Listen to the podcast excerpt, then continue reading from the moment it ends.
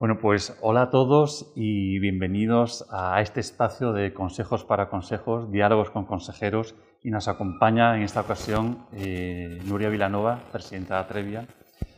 Primero quiero empezar contando que es esta, esta iniciativa, esta iniciativa entre UD Business School y la red de mentoring eh, de España, cuyo presidente Julio Rodríguez no nos puede acompañar hoy, pero que entre los dos hemos impulsado esta importante alianza estratégica de la que Nuria sabe muchísimo.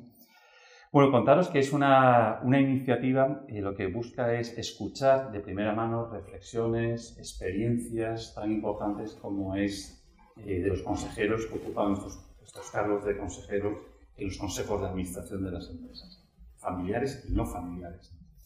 Es un espacio también dirigido a, bueno, pues a todas las, personas que ya ocupan estos puestos de responsabilidad, de máxima responsabilidad en las empresas, también muy dirigido a aquellas personas que quieran eh, potencialmente quieran ocupar un puesto de, en el consejo, tanto independiente como, propietarios, ¿no?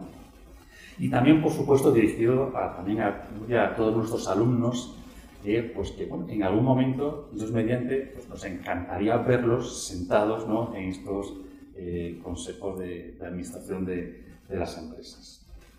Y por supuesto es un, pues un, aire fresco pues, a nuestra escuela, a la red de mentoring y que estamos muy ilusionados con esta alianza como he, he comentado.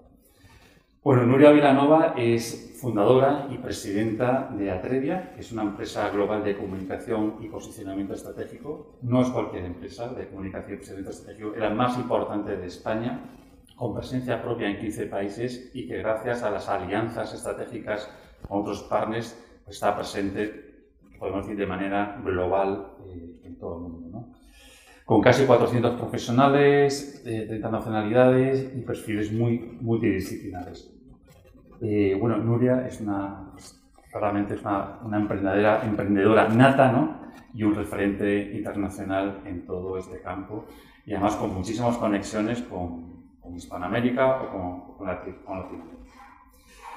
Y bueno, ya adentrándonos, me, voy a, me vais a permitir que haga una pequeña reflexión, ¿no? Eh, un, poco, así, un poco más académica, pero académica con aplicación práctica, ¿no? creo que me compres el discurso, Nuria.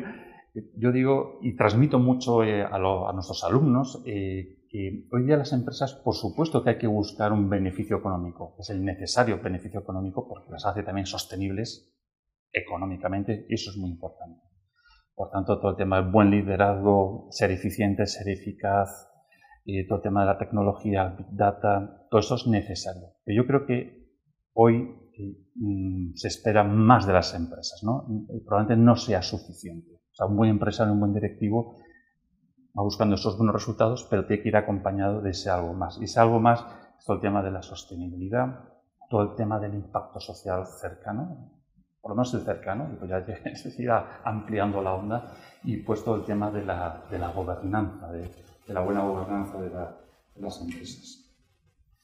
Bueno, como experta, Nuria, en reputación y gobierno corporativo, según tú comentas, son las dos caras de una misma moneda llamada confianza, ¿no? que esto se traduce en confianza. ¿Por qué esta afirmación, Nuria? ¿Por qué son dos caras de, esta misma moneda? Pues eh, a mí me parece que es obvio, ¿no? Eh, la, reputación es aquello que nos reconocen los demás, ¿no? Para bien si es buena, para mal si es mala, ¿no? Y lo que nos reconocen durante un tiempo les podemos tener engañados.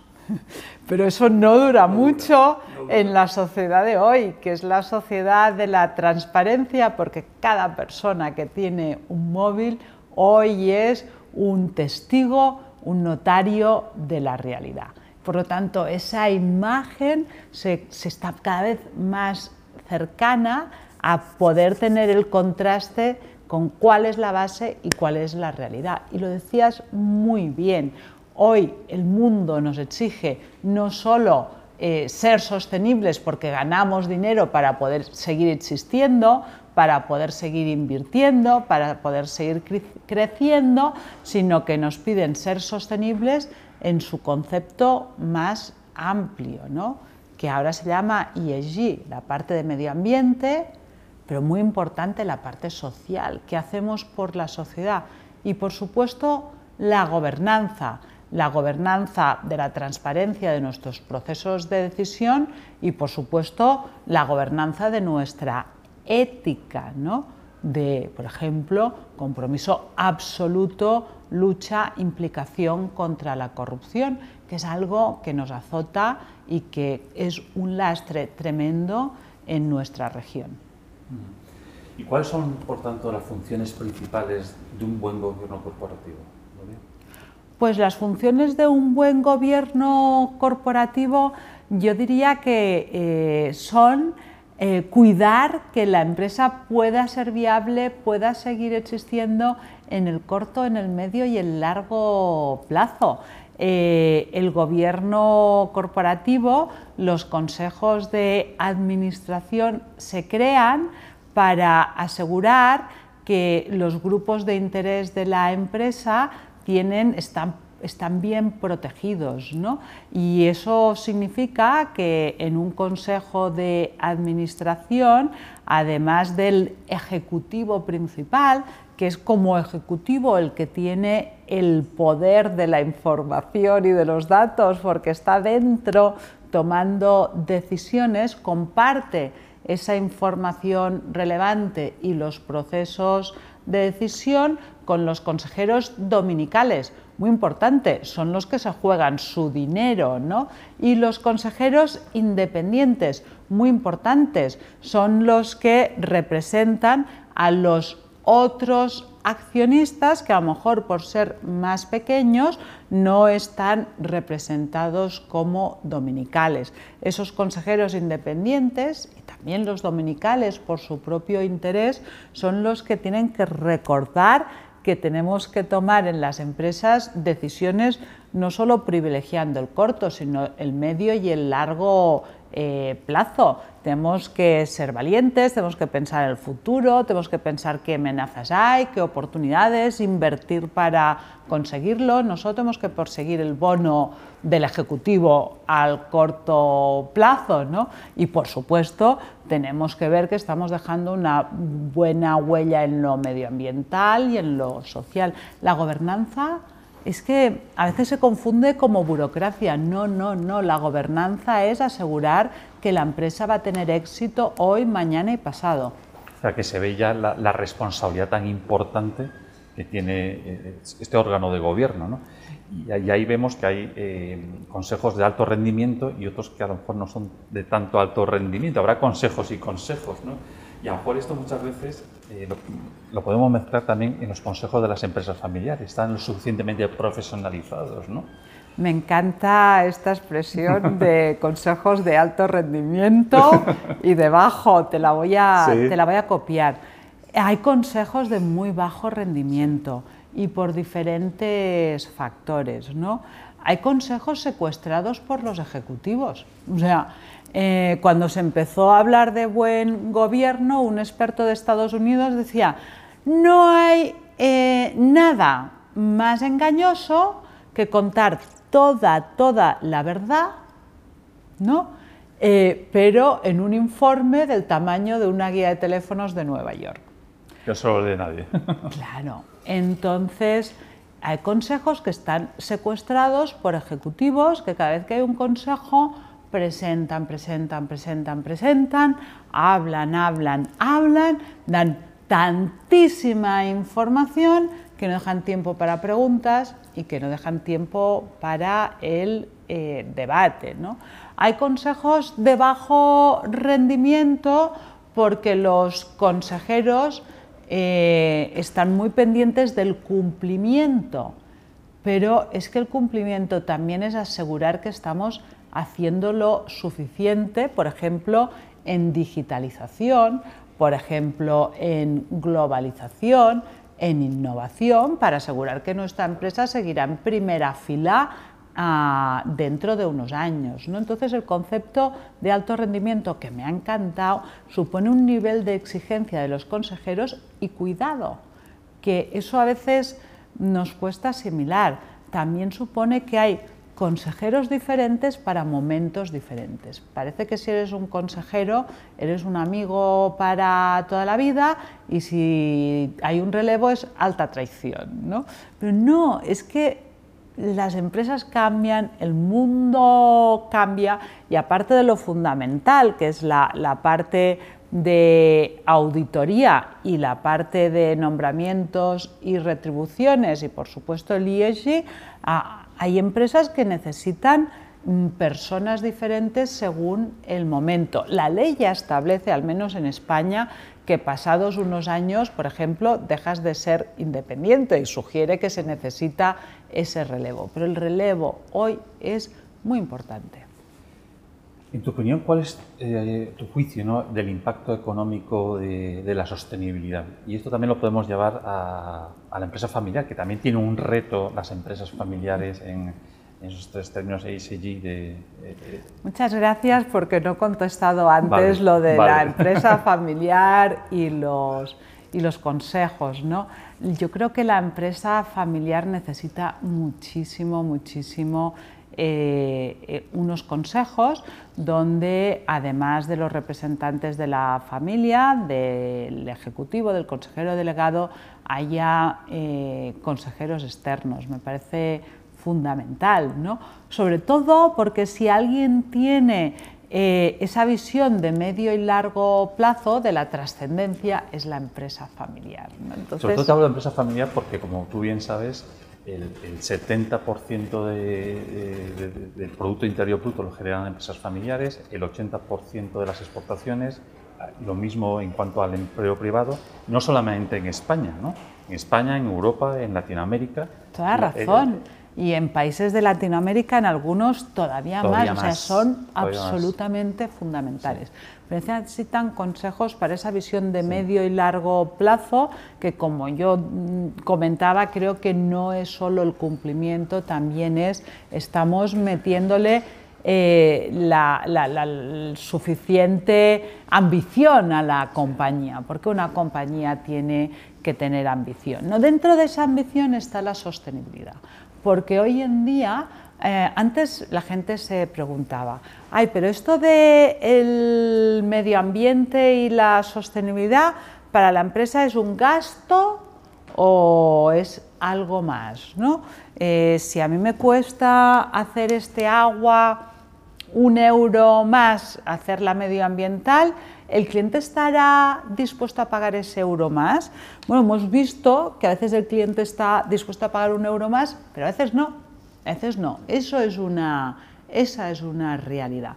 Pero lo que sí hemos visto es que eh, la valoración de las compañías, ese múltiplo de EBITDA multiplicado por cuánto vale mi empresa, cuánto vale la empresa que yo tengo y en una empresa familiar la empresa que me gustaría que heredaran mis hijos, en eso sí tiene un multiplicador absolutamente diferencial la parte de ESG. Entonces, como propietario, yo, aunque no quiera vender la empresa, sí quiero que tenga un valor y que ese valor crezca. Nosotros desde Atrevia tenemos la suerte de poder acompañar a compañías en su proyecto de sostenibilidad. Entonces vemos que una empresa que está acusada de contaminar, que tiene riesgos regulatorios porque el gobierno de su país está eh, obsesionado en negativo contra su sector, lo único que la salva, lo único que le permite eh, saber que la empresa no está perdiendo valor es tener un buen proyecto de sostenibilidad. Eso crea valor y lo vemos. Y lo vemos, por ejemplo, el día que una de esas familias tiene el sueño de crecer mucho y busca un inversor. ¿Por qué? Porque cada vez hay más fondos en el mundo que se fijan en este aspecto. Exacto, y en el mundo hay muchísimo, muchísimo dinero, porque es el dinero de los pensionistas de todo el mundo que está buscando dónde invertir. Y para la mayoría de los fondos de pensiones o de los fondos soberanos, que son las grandes cifras del mundo, eh, el dinero no está en los family office, también, pero las grandes cifras del mundo están en esos fondos. Y esos fondos tienen cada vez más como condicionante que las empresas tengan unos buenos índices en los aspectos de ESG.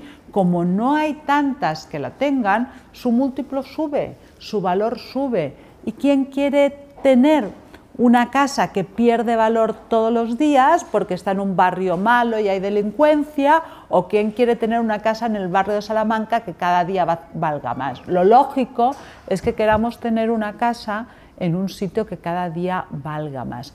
Y eso, en el caso de las empresas, no lo decide el barrio, lo decide si tú eres una empresa con un buen compromiso en ESG o no.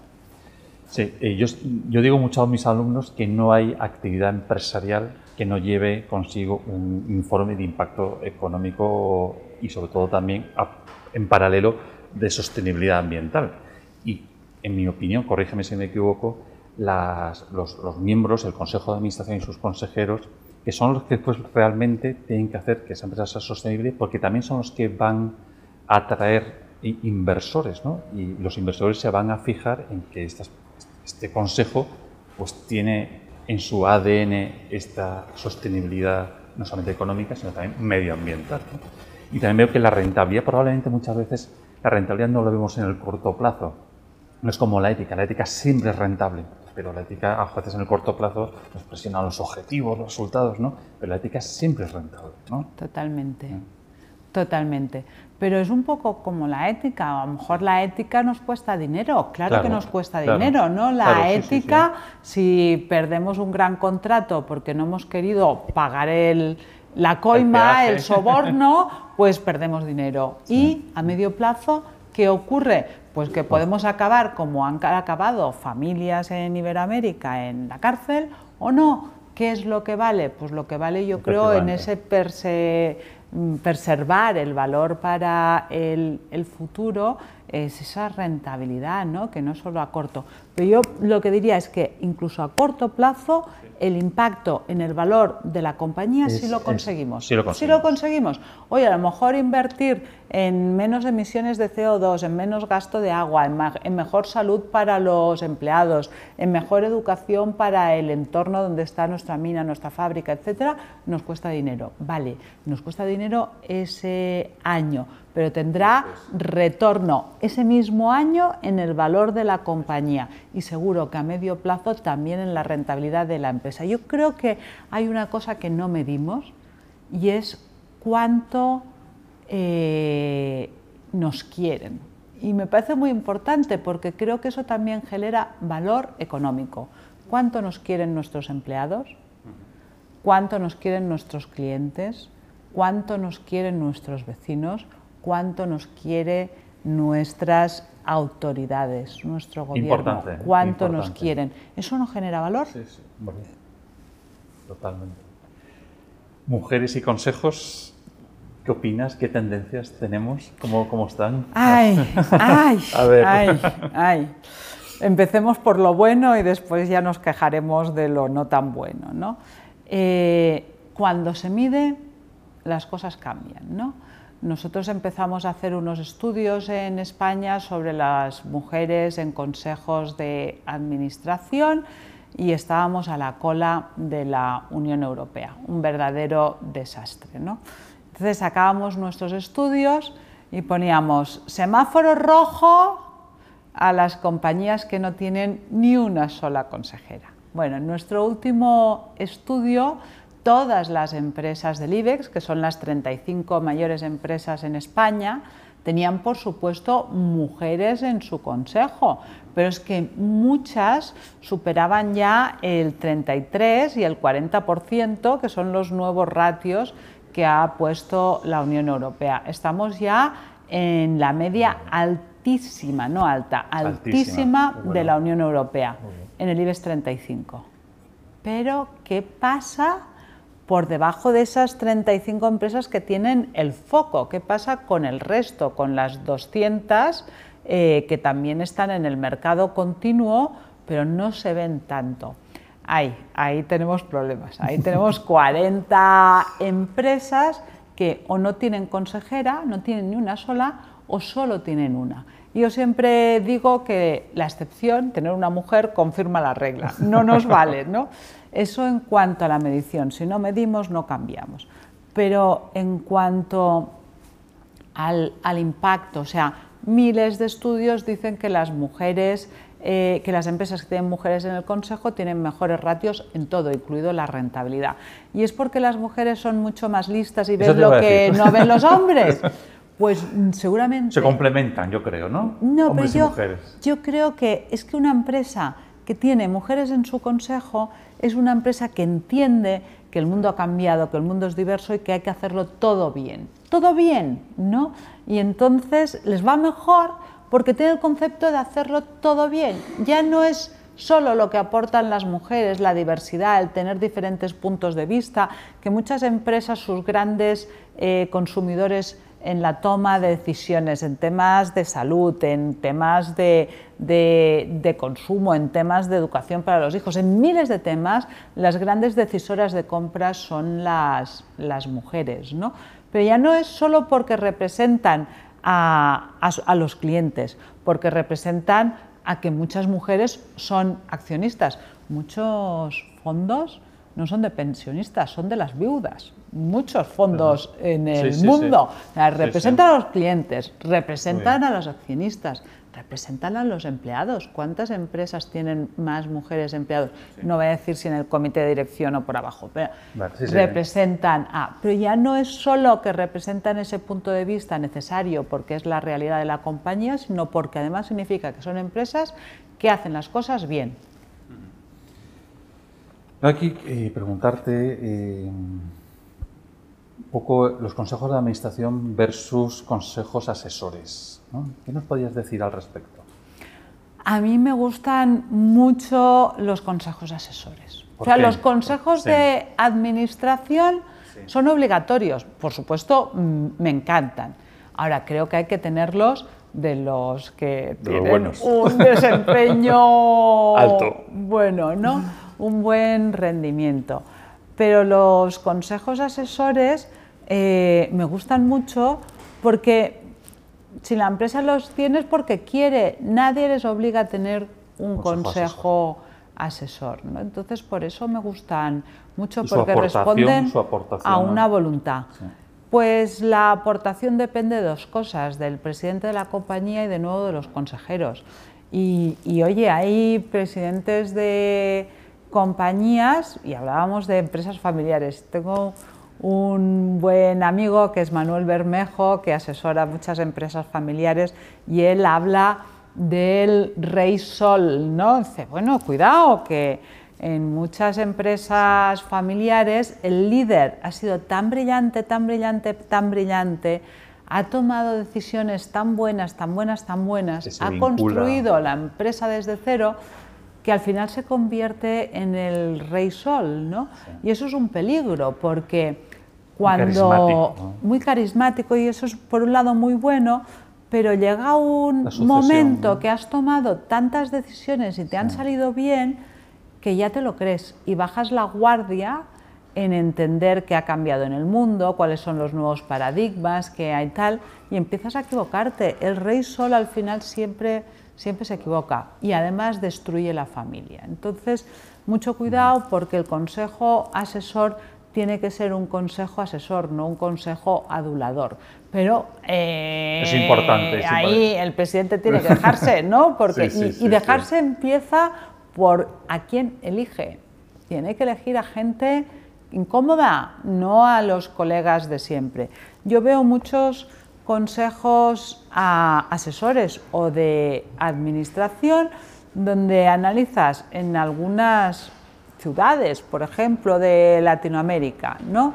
Eh, cinco consejos eh, de cinco empresas familiares. ¿Y cómo puede ser que el que está de presidente en una compañía está de consejero en, la otra y el presidente de la otra está de... O sea, al final todos están en todo. El que es presidente en un lado está consejero en el otro.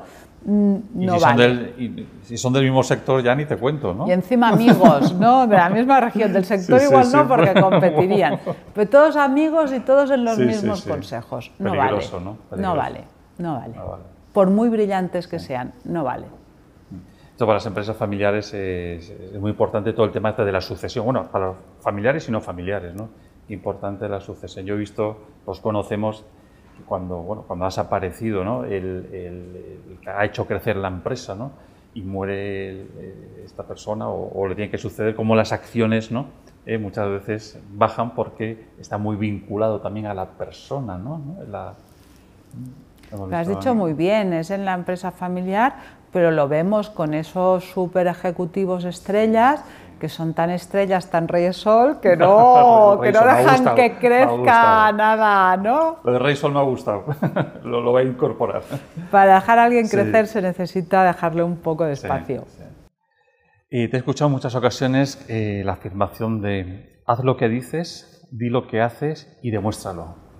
¿Qué significa para ti? ¿Qué significa esto? ¿Qué, qué- podemos aprender de este, este Bueno, eh, yo creo que es todo un, un- un cambio ¿no? cultural eh, que, que tenemos. ¿no? Antes lo que más se valoraba era hacer lo que decías, pero no hacía falta que nadie supiera lo que hacías, ¿no? no hacía falta contarlo y ni de, broma, ni de broma demostrarlo. ¿no? Y yo creo que el concepto de compromiso significa que tienes que hacerlo, que tienes que contarlo, pero que tienes que estar dispuesto a auditarlo, ¿no? que tienes que estar dispuesto a, a ser transparente. ¿no? Y a mí también me gusta mucho el concepto de la co-creación, ¿no? y es pasar de co-crear para mí, es pasar del paternalismo ¿no? a- al trabajo en conjunto. Eh, la, manera de, buscar el impacto en la sociedad o, en la filantropía o en todo de manera paternalista es, ay pobrecitos, qué mal lo estáis pasando, yo sé lo que necesitáis y os voy a cuidar. Y eso se puede aplicar a los empleados, a los clientes, a todo el mundo. El concepto de co-creación es, vamos a hablar, Vamos a hablar de lo que para ti es importante, vamos a hablar de lo que esperas de mí, ¿no? Vamos a, a negociar, en vez de te doy lo que me sobra o lo que a mí me parece que, que necesitas, ¿no? Es otro, otra manera de entender el compromiso. Pues vamos llegando al final. ¿Qué mensaje añadirías algo más a todo lo comentado en esta interesante entrevista? Pues cuando hablabas de los alumnos, ¿no? decías que ojalá un día estén sentados en un consejo de administración eh, o un consejo asesor de una empresa familiar, como entiendo que son muy jóvenes, ¿no? Eh, lo que añadiría es en ese, en ese camino que van a hacer, seguramente como, como empleados de, la, de una compañía, como emprendedores a veces, como miembros de una empresa familiar, como accionistas, como clientes, que siempre, siempre peleen para que las empresas tengan buenos consejos y se comprometan ¿no?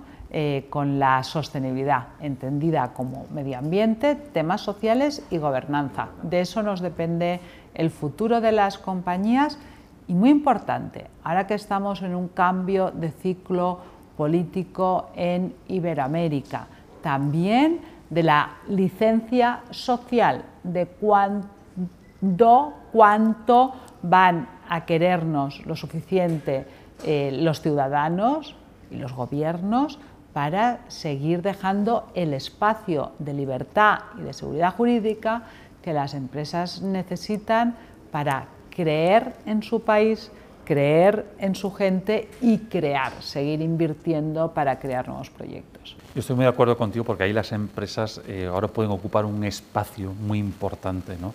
que va más allá de, esa, eh, de ese beneficio económico que es necesario y, y, y copar ¿no? ese, ese espacio de sostenibilidad económica, medioambiental, social, de buena gobernanza. ¿no? Pues Nuria Vilanova, presidenta Trevia y fundadora, muchísimas gracias y espero que, este espacio nos sirva para todos para reflexionar, para ser mejores profesionales y mejores empresas. ¿eh? Muy bien, a por ello. Gracias. muchas gracias.